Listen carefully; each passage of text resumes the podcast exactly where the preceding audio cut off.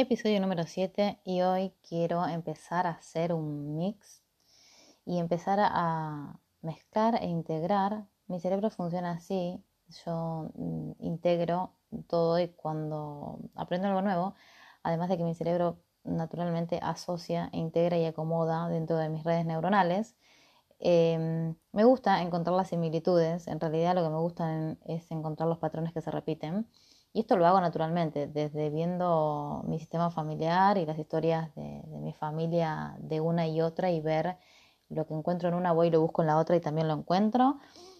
Eh, y me encanta, es como que soy una máquina de, encontrar patrones. ¿Y por qué te estoy contando esto ahora? Porque mm, vamos por el episodio número 7 de esto, que es las mentiras que nos compramos, con el, el objetivo o el sentido que le quiero dar a esto, que es proponerte llevarte conciencia para que vos puedas descubrir qué mentiras te compraste. ¿Para qué? Para que las dejes de usar.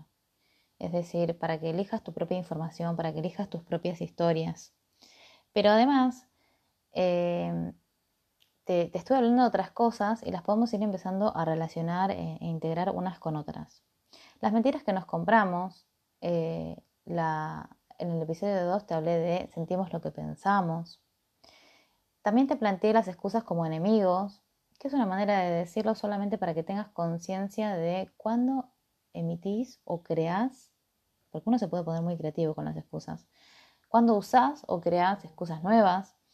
El asunto de la procrastinación tiene que ver con conceptos de que nos encanta crear problemas donde no hay problemas y nosotros también nos ponemos creativos creando problemas. Somos grandes creadores y si tomamos conciencia de que podemos crear cosas eh, divertidas o que podemos crear lo que nos funciona ahora, vamos a pasarla mucho mejor creando cosas que verdaderamente queremos vivir.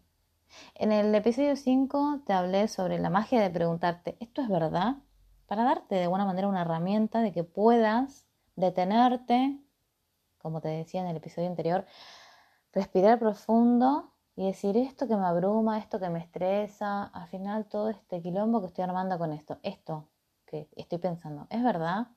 Y yo te puedo asegurar que la mayoría de las veces no. ¿Por qué? Porque una cosa es el hecho que vivís y otra cosa es cómo lo interpretás. Entonces, el drama lo estamos haciendo cuando estamos interpretando algo y entonces es muy útil preguntarte, ¿esto es verdad?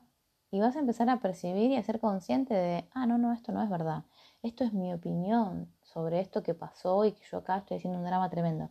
Bueno, no siempre uno tiene tanta rapidez con, esta, con la claridad de darse cuenta, pero no importa, es como todo. En la práctica, la práctica hace al maestro y entonces más lo practicamos, más lo ejercitamos. Esto es como el músculo en el gimnasio, eh, solo que en un gimnasio mental. Más entrenas tu mente, más habilidades vas a tener de hacer lo que quieras con tu mente. En el 6 te pregunté, te quería hacer reflexionar sobre ¿somos historias? Sí, claro que sí. Eh, el tema es cuando lo que te decía antes nos empieza a perturbar, que pasamos, nos pasamos la vida contándonos historias y resulta que ahora descubrimos que en esas historias empezamos a enterarnos de otras versiones y que hay cosas que son mentiras. ¿Y qué hacemos? Bueno, muchas veces así nace una crisis y bienvenida a las crisis que están para regalarnos oportunidades de que de hacer modificaciones en nuestras vidas. No hace falta que las crisis sean malas. ¿De dónde aprendimos eso? ¿Qué historias nos compramos? Que nos creímos que las historias, las, que las crisis son malas. Las crisis son buenísimas. Eh, son simplemente momentos en donde tenemos una oportunidad de darnos cuenta de que podemos elegir diferente. Así nomás de sencillo. Y miren qué sencillo es, pero que si le estamos poniendo mucho drama, estamos gritando, llorando y pataleando que el drama trae más drama eh, y no nos damos cuenta ni siquiera de cómo salir de ese pozo. Que no es un pozo, pero bueno, son las frases ¿no? de, que estamos acostumbrados a escuchar del porque ahora sí, Marcela, llegué hasta el fondo del pozo y entonces, ¿qué hago? Y mira para arriba, mira para arriba que la luz está arriba, porque si estás mirando para abajo y miras el pozo, vas a ver más el fondo del pozo. ¿Cuánto más fondo del pozo necesitas mirar para salir de ahí? y ahí estamos como eh, atrapados en el drama, ¿no? Eh, no solamente en las historias, sino en el drama. Es tan sencillo como, che, ¿qué tenés ganas de hacer hoy? ¿Tenés ganas de seguir en el pozo? ¿De cavando al fondo del pozo? ¿O tenés ganas de mirar para arriba, a ver que hay otra opción? Está la luz, dale, salí del pozo, subí, eh, aunque no sepas qué hacer, pero es tan sencillo como, che, ¿tenés ganas de seguir viviendo en un pozo? No, bueno, ¿qué tenés ganas de elegir? ¿Qué quieres elegir ahora? No, no quiero en el pozo, quiero vivir en otro lado. Perfecto. Entonces, simplemente elegí salir del pozo. ¿Y es así de sencillo? Sí, es así de sencillo.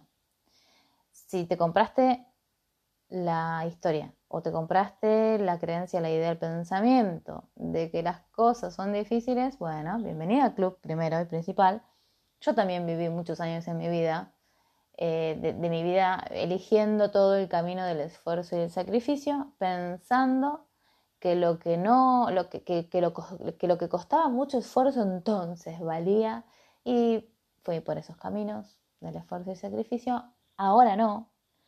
Eh, lo que pasa es que cuando dejé de querer transitar por ese camino dije, che, ¿y ahora por dónde voy? Si todo mi sistema familiar fue por el esfuerzo y el sacrificio, me di cuenta que no había nadie en mi familia que me mostrara un camino diferente no solamente que no lo encontré en nadie de mi familia, sino que nadie de mi entorno, ni mis amistades, ni mis colegas. ¿Y qué hice? Y me lo tuve que poner a crear, sí. Me creé un camino porque dije, viví toda mi vida siendo la abanderada del esfuerzo y el sacrificio, bueno, pero ¿saben qué? Ahora, chao, saco esto, que lo tome quien lo quiere elegir, yo voy por el camino de la facilidad y por dónde carajo voy, no tengo ni idea, pero por ese viejo ya conocido yo no voy más. Entonces, ¿qué empezó a pasar? Tuve que hacer elecciones nuevas. Y sí, ¿me sentía con una brújula y con un mapa? No. Mm, me sentía que no sabía para dónde ir, pero estaba súper convencida y tenía bien en claro ya por dónde no quería ir más. Y eso me sirvió, me sirvió para qué? Para estar atenta a dónde no quería ir más. ¿Lo cambié en 45 minutos? No, me requiere y aún sigo estando presente simplemente porque tengo toda una red neuronal enorme de muchos años de vivir de esa manera, en donde tengo que estar presente para qué? Y porque si entro en piloto automático, mi cerebro va a ir a lo viejo y conocido, lo que estamos aceitados. Entonces, también tuve que elegir eh, querer vivir en el presente para qué? Para elegir con más conciencia ¿Por qué? Y porque si me dormía elegía las mismas estupideces que había elegido en el pasado y sí, volví a elegir un par de estupideces más. Pero al estar con conciencia en presente me di cuenta rápido, recalculé más rápido que el GPS y dije, ay Marcela, mira la estupidez que estás eligiendo, no pasa nada. Vuelvo a elegir, elijo de nuevo.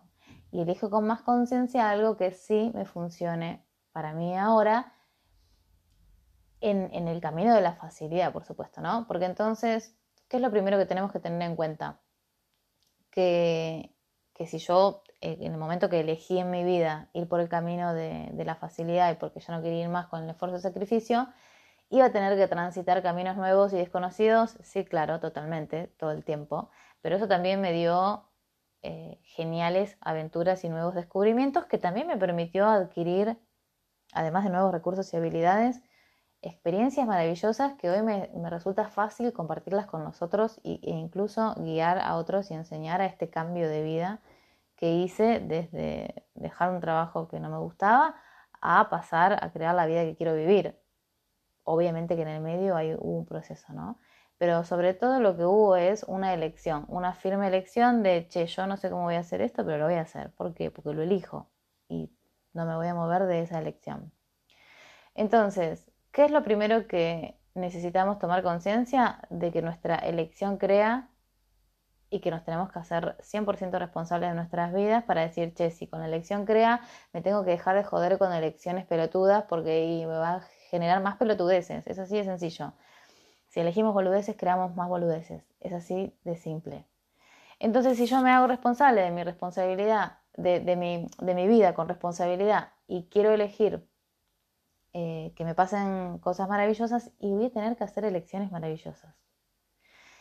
Eh, entonces lo más importante de lo que quiero em, compartirte hoy y prestarte un poquito de conciencia con respecto a esto es a que si mm, estamos contándonos historias tóxicas y relatos tóxicos, hoy que está tan de moda esta palabra, y yo digo, eh, todo bien con las modas, pero gente, démonos cuenta que el veneno envenena, y si yo estoy tomando el veneno y no me puedo estar quejando de, ay, es que el veneno envenena, no, no, es, che, me dejo de joder con tomar veneno y tomo otra cosa.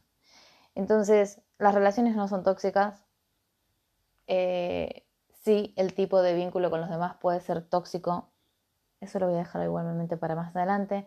Pero yo te lo voy adelantando. De todas maneras, es que esto de las relaciones tóxicas tiene que ver con que el tip no tiene nada que ver con la persona, no tiene nada que ver con la relación, tiene que ver con el tipo de vínculo. Y para que una persona tenga una relación tóxica con la persona súper más tóxica que vos puedas ver y creer que existe, es porque primero tiene una relación tóxica consigo mismo. Porque si no, estaría eligiendo una relación de ese tipo venenosa con otra persona más. Es porque primero lo tenemos con nosotros mismos. Entonces, tiene que ver con nuestras elecciones. No tiene que ver con quiénes somos, no. Son cosas totalmente diferentes. Un limonero da limones, sí. Pero nosotros somos somos y hacemos elecciones. Y nuestras elecciones no habla de quién somos. ¿Sí? Simplemente, si elegimos estupideces, somos estúpidos. No, simplemente muestra que estamos eligiendo de manera estúpida o que estamos eligiendo estupideces. Pero eso no significa nada con, con respecto a quiénes somos. Somos lo que somos y no tiene nada que ver con lo que elegimos. Pero lo que elegimos nos deja en evidencia el nivel de conciencia que estamos teniendo en este momento. No pasa nada, no tiene que ver con esto para juzgarnos, no. Así que guardar látigo, si ya lo estabas sacando para decir, para, para querer pegarte de alguna manera, no, no hace falta. Guardar látigo, lo que se requiere acá es simplemente elegir más conciencia. La libertad de elegir es algo que la, la tenemos, nadie te la quite, nadie te la da. Date cuenta que la puedes elegir. Cuando decís, no, no, pero yo pienso que no puedo elegir, bueno, para vos estás eligiendo no elegir y eso también es una elección. Pero acá la cuestión es la conciencia, la conciencia con que elijo mi vida, con que elijo la vida que quiero crear, la conciencia con lo que elijo todo. No importa si estamos hablando de un par de zapatos, si estamos hablando de un libro, si estamos hablando de qué voy a comer mañana o de qué tipo de relación quiero tener conmigo mismo, con el dinero y con los demás. Es todo lo mismo, igual entre paréntesis, te aviso. Pero, por otro lado, eh, podemos elegir conciencia. De la misma manera que podemos elegir quejarnos y de la misma manera que podemos elegir eh, pelearnos y tener la razón, o de la misma manera que podemos elegir hacer drama. Vengo de una familia que me dio, me, enseñó mucho de esto de hacer drama. Eh, y entonces dejar de elegir esas historias, sobre todo las de drama, me llevó un tiempo, un tiempo largo, Así que me encantaría ayudarte y me encantaría mostrarte para que a vos te lleve menos tiempo que a mí. Pero no, te vayas a creer que no elegí todas esas estupideces. Si las elegí, lo que pasa es que cuando empezamos a elegir conciencia, empezamos a elegir eh, lo que sí funciona. Si no, ¿por qué estaríamos eligiendo algo que no nos funciona? ¿En qué cabeza cabe? ¿Qué sentido tiene estar eligiendo cosas que no nos sirven, elegir cosas que no nos funcionan? Pregúntate, ¿Dónde estoy haciendo elecciones? ¿Dónde estoy eligiendo cosas que ya no me funcionan y que entonces no quiero elegir más?